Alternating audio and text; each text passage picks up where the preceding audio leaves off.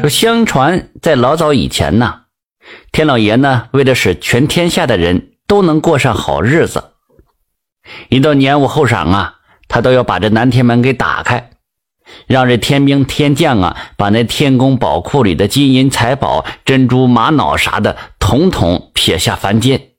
到了那个时候啊，这人间那可地金灿灿、银闪闪的。地上那砖头啊、瓦块呀、什么石头啊、土了咖呀，呃，都变成金的、银的了。不过天老爷有一条规矩，人们指正得遵守，那就是谁都不行贪多，捡到的金银还一定得放在屋里头，等到天光大亮你才能开门，不然的话，那些个金银财宝啊就会变成原本的土了咖和石头啥的。就这么的呀，年年年五后晌，南天门开，人们也年年这前啊都不睡觉，就等着捡金银。那前的人实诚啊，没有谁有歪歪心眼子，就是捡够一年花的就行了。话说呀，呃，有这么哥俩，老大呢叫狗崽子，为人刻薄，还咕咚坏，还爱财如命。谁要想从他那儿借到一个小钱呢？那还不如要他命呢。老二叫五子，和他哥哥一点也不一样。他不但这心眼贼拉好使，还勤劳肯干。这哥俩是谁也看不上谁。这老大就骂这弟弟傻瓜，老二呢骂哥哥就咕咚坏。老爹死了之后，哥俩就分家单过了。在这么一年这三十晚上啊，兄弟俩都坐在屋子里等着南天门开呢。可是等啊等啊，都等到半夜了，还没见南天门开。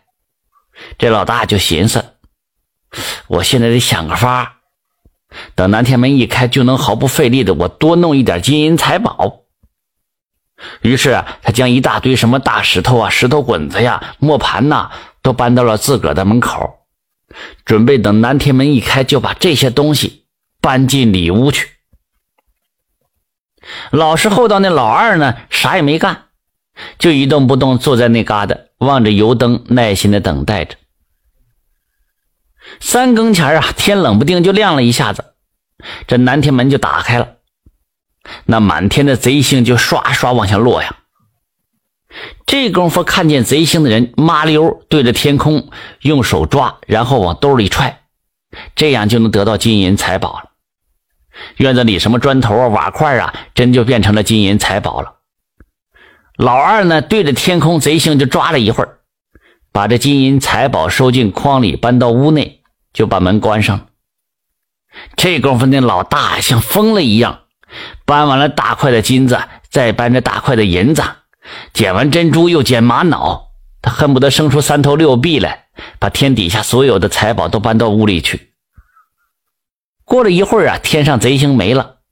这狗仔知道天门关上了，他低头一看呐，院子里的金银财宝都没了，就对着南天门就喊了：“哎，天老爷，我还没搬够呢，多开一会儿啊！” 嗨嗨，说完跺跺脚回屋去了。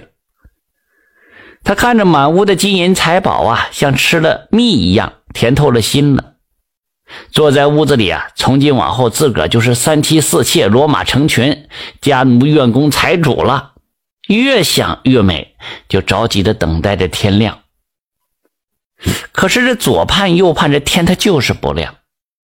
这节骨眼上，他来了一泡尿，实在是憋不住了，便推开了屋门，来到了院子里尿尿。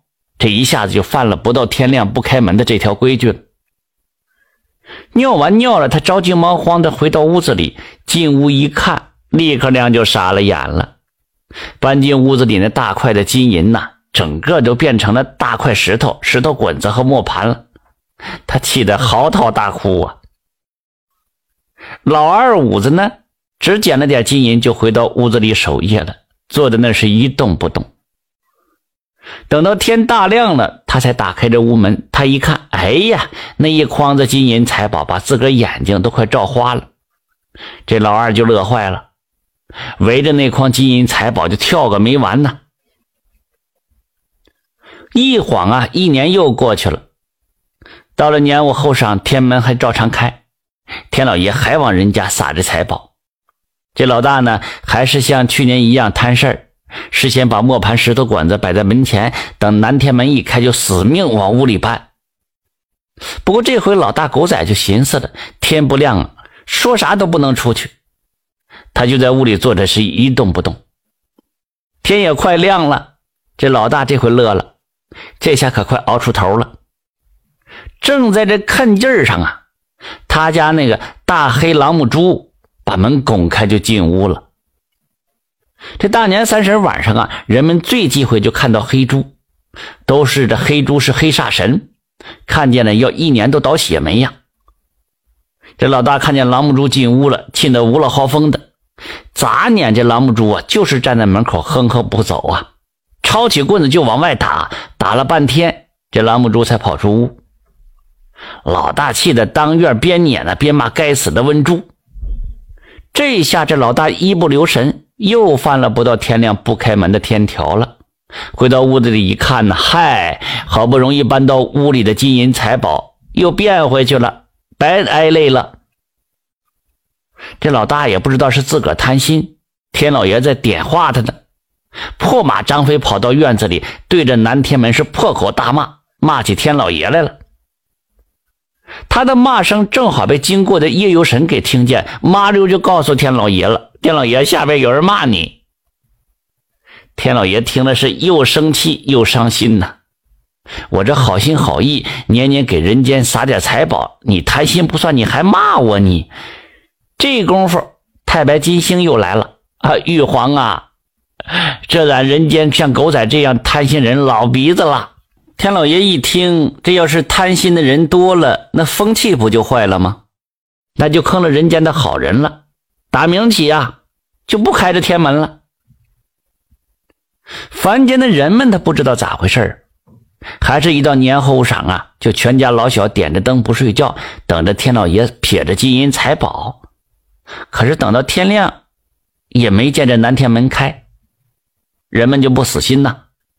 年年的三十晚上都不睡觉在等，可是年年南天门也没开呀。时间长了就变成守岁了，这就是过年守岁的由来呀。感谢收听名城故事会，喜欢听故事的朋友，那就点个关注吧。